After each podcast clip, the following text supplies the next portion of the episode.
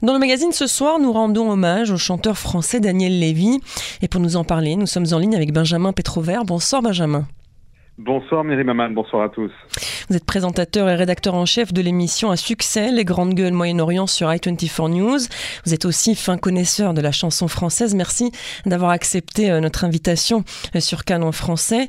Euh, Benjamin, Daniel Lévy, il est donc décédé des suites d'un cancer samedi. Il a été inhumé le lendemain, comme le veut la tradition juive, au cimetière juif de Marseille. Et vu l'avalanche d'hommages d'autres célébrités, Daniel Lévy était en fait une personnalité très appréciée, hein, même si ces derniers ces dernières années, on a moins entendu parler de lui.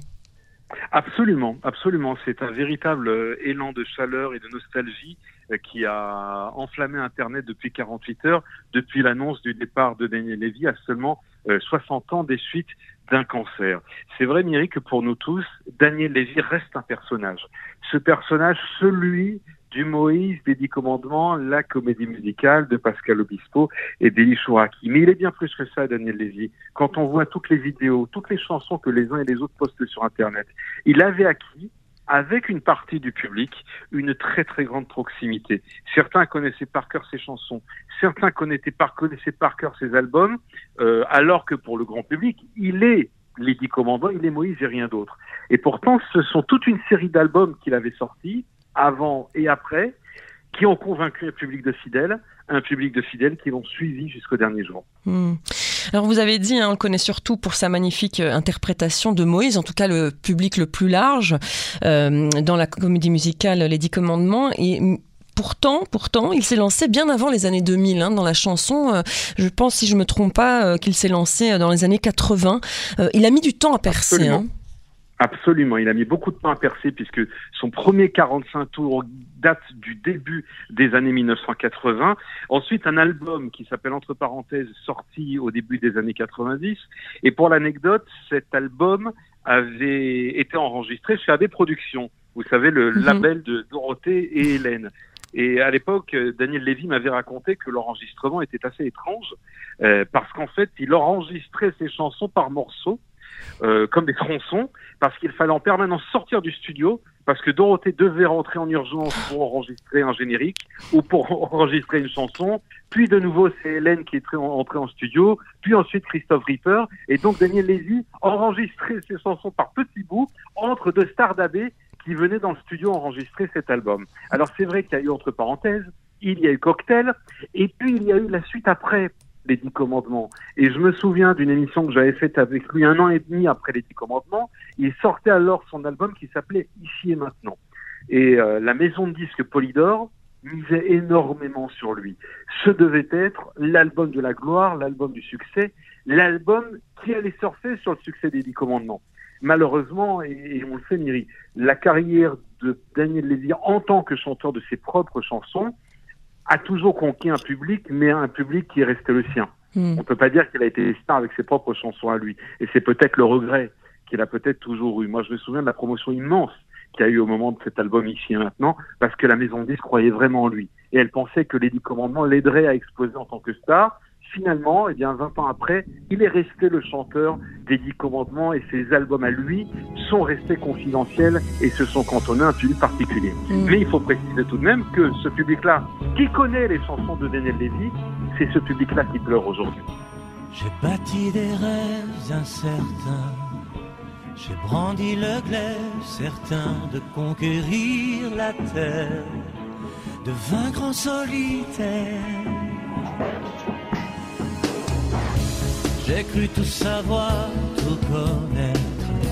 Je n'ai pas su voir, admettre que tous mes rêves de gloire ne m'emmenaient nulle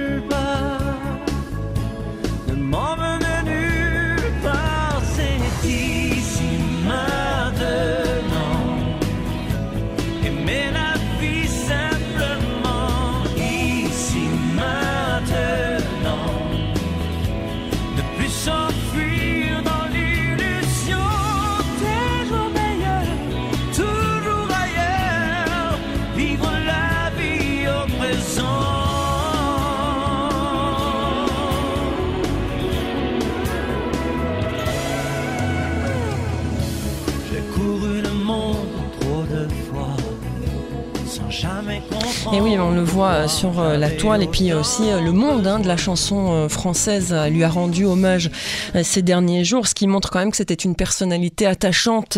Et justement, je voudrais revenir sur cette personnalité. Vous l'avez interviewé, Benjamin. Qu'est-ce qui vous a marqué le plus dans votre rencontre avec lui ou vos rencontres? C'est d'abord la chaleur de l'homme, c'est aussi la voix.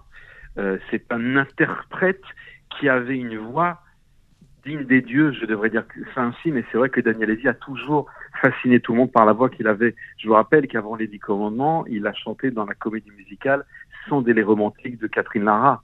Là encore, l'équipe de production avait été fascinée par cette voix, cette voix cristalline, cette voix scintillante, cette voix aussi qui savait jouer avec un petit peu de groove, un peu de jazz. C'était très particulier la voix de Daniel Lévy. Moi, je me souviens par exemple qu'il y a quelques années, il y avait un concert euh, hommage à Serge Gainsbourg qui avait été organisé à Tel Aviv. Et euh, Daniel Lévy était venu chanter Le Poinçonneur des Lilas. Entre autres artistes qui étaient venus ce jour-là pour chanter, je me rappelle que Dali était venu chanter, que Chirel était venu chanter, euh, que Rose était venu chanter, que d'autres artistes étaient venus chanter, et tout le monde avait été fasciné par la manière dont Daniel Lévy s'était réapproprié le Poinçonneur des Lilas, on connaît la voix un petit peu rauque de Serge Mhm. Gainsbourg. On peut pas dire que Serge Gainsbourg avait une voix magnifique, mais c'est vrai que repris par Daniel Lévy, le poinçonneur des lilas avait pris une dimension toute particulière et c'était presque le clou du spectacle.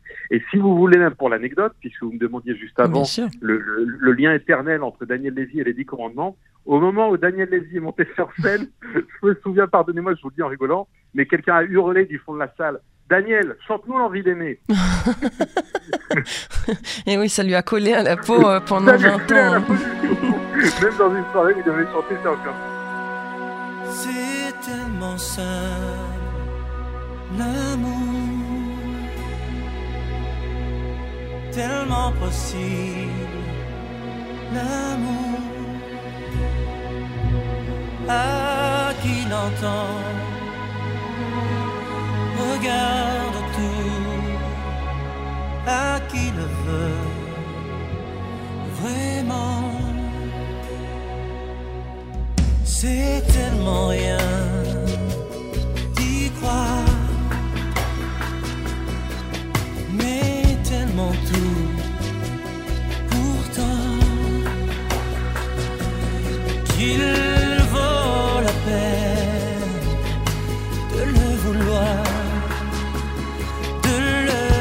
chercher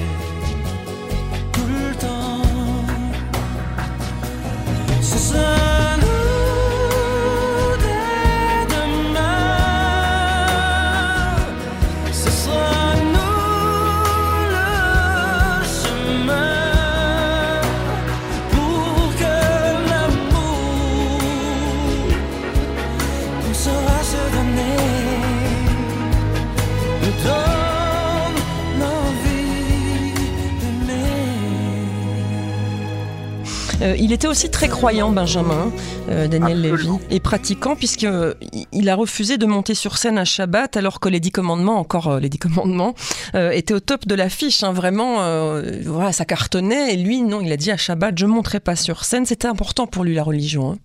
Alors, ce que vous vous rappelez là, Myri, est fondamental. C'est-à-dire que Daniel Lévy est un artiste qui a mis sa foi, a mis sa croyance, a mis ses valeurs au-dessus de tout et jusqu'au bout. C'est-à-dire que quand on est invité à participer à une comédie musicale où les musiques sont de Pascal Obispo, où la production est d'Eli Chouraki, on cède normalement à tout, à toutes les exigences d'une production, surtout quand on sait qu'on va jouer tous les stars, tous les soirs au Palais des Sports. Et pourtant, Daniel Lévy a dit non. Ma priorité, c'est ma foi. Ma priorité, c'est le respect du Shabbat. Et non, je ne chanterai pas le vendredi soir. Et d'ailleurs, hi- hier sur la 24 News, je lui rendais, je lui rendais hommage en recevant justement euh, Elie Chouraki, et, et- et qui m'expliquait d'ailleurs comment en coulisses avait été gérée cette exigence de Daniel Lévy, euh, parce qu'en fait, dire je ne veux pas le chanter Shabbat, ça implique beaucoup de choses. C'est, ça veut dire qu'il ne va pas chanter le, jeudi, le vendredi soir, ça veut dire aussi qu'il ne va pas chanter en matinée le samedi, et ça veut dire aussi qu'il ne va pas chanter le samedi soir, parce que l'été, le Shabbat sort très tard, Mm. et donc c'est aussi la séance du samedi soir qui est jouée par un remplaçant. Donc Elie Chouraki m'a expliqué que ça a été géré assez rapidement et bien reçu par la production, mais ça dit quelque chose en tout cas sur la personnalité de Daniel Lavie, qui est un artiste qui, au nom de sa carrière, n'a pas fait tous les sacrifices, n'a pas sacrifié sa foi, n'a pas sacrifié ses valeurs, n'a pas sacrifié ses croyances. Et c'est très courageux, Mm. parce qu'au final, 20 ans après, qu'il ait refusé de jouer le Shabbat ou pas, et ben on se- le public se souvient de lui. Mm. Donc il a eu raison de le faire. Oui, alors que Il vendredi soir et samedi soir, c'est le week-end et c'est là- où la salle est comble en général. euh, Exactement. mm. Et donc, effectivement, si les gens se souviennent euh, tout de même de lui, on se souvient aussi de la chanson euh, du dessin animé euh, de Disney, euh, Aladdin, où il a prêté sa voix à la chanson Ce rêve bleu. C'est peut-être anecdotique aussi, mais c'est une chanson que les plus jeunes connaissent aujourd'hui et donc ils connaissent aussi la voix de Daniel Lévy, euh, peut-être sans savoir que c'est lui. Je vais t'offrir un monde aux mille et une splendeurs. Dis-moi, princesse, n'as-tu jamais laissé parler ton cœur? Je vais ouvrir tes yeux aux délices et aux merveilles de ce voyage en plein ciel au pays du rêve bleu, ce rêve bleu. C'est un nouveau monde en couleur où personne ne nous dit c'est interdit de croire. Ce rêve bleu, je n'y crois pas, c'est merveilleux. Ça reste aussi, ça reste aussi dans les mémoires. Ce sont peut-être d'ailleurs les deux chansons, finalement, Ce rêve bleu et L'envie d'aimer, qui restent dans la mémoire de tous. Et encore une fois, Myri, euh, il faut le rappeler, Daniel Lévy, c'est une voix, une voix unique que Mm. nous venons de perdre. Ces deux chansons sont l'exemple même. C'est vrai. Quel était son rapport avec Israël? Est-ce que vous, vous lui avez posé la question? On sait qu'il venait souvent, évidemment, en visite euh, en Israël. Quel était son rapport avec le pays? Daniel Lévy était très lié à Israël, il venait en Israël et il était lié à ce pays par la foi. Moi, je sais qu'il y a des images, des témoignages, des vidéos de lui où on le voit devant le mur occidental à Jérusalem, en train de prier, en train de montrer la lumière de Jérusalem, la symbolique pour lui d'être dans la ville sainte. Pour lui, être en Israël avant tout, c'était être dans le pays de sa foi et de sa croyance. Vous voyez, tout nous ramène à ça. Hmm. L'an Ça- dernier, je l'avais reçu d'ailleurs dans mon émission sur i24 News, il venait de sortir un album. C'était pour lui l'album du renouveau, c'était pour lui l'album aussi de l'espoir, parce qu'à ce moment-là, il pensait être débarrassé, en tout cas momentanément, de la maladie, hein, puisque cette maladie qu'il a emporté, ce cancer, euh, s'est déclaré en 2019. Mm.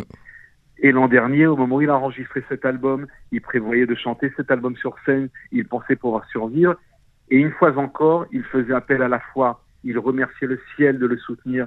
Il remerciait Dieu de lui permettre d'avancer. Donc c'est la foi qui est le mot qui incarne le plus Daniel Lévy. Il y a cru jusqu'au bout. Il y a cru jusqu'au bout. Et ce soir, nous sommes tous en deuil. Nous sommes tous extrêmement tristes. Et je suis personnellement ému, de voir euh, tous les messages de solidarité, les messages d'émotion, les messages de pleurs, et puis les messages aussi musicaux, parce que c'était avant tout un homme de musique, en hommage à Daniel Lévy. Merci beaucoup Benjamin Petrovert. Je rappelle que vous êtes présentateur et rédacteur en chef des Grandes Gueules Moyen-Orient sur i24 News. Je vous souhaite une bonne soirée. Merci, Mélie.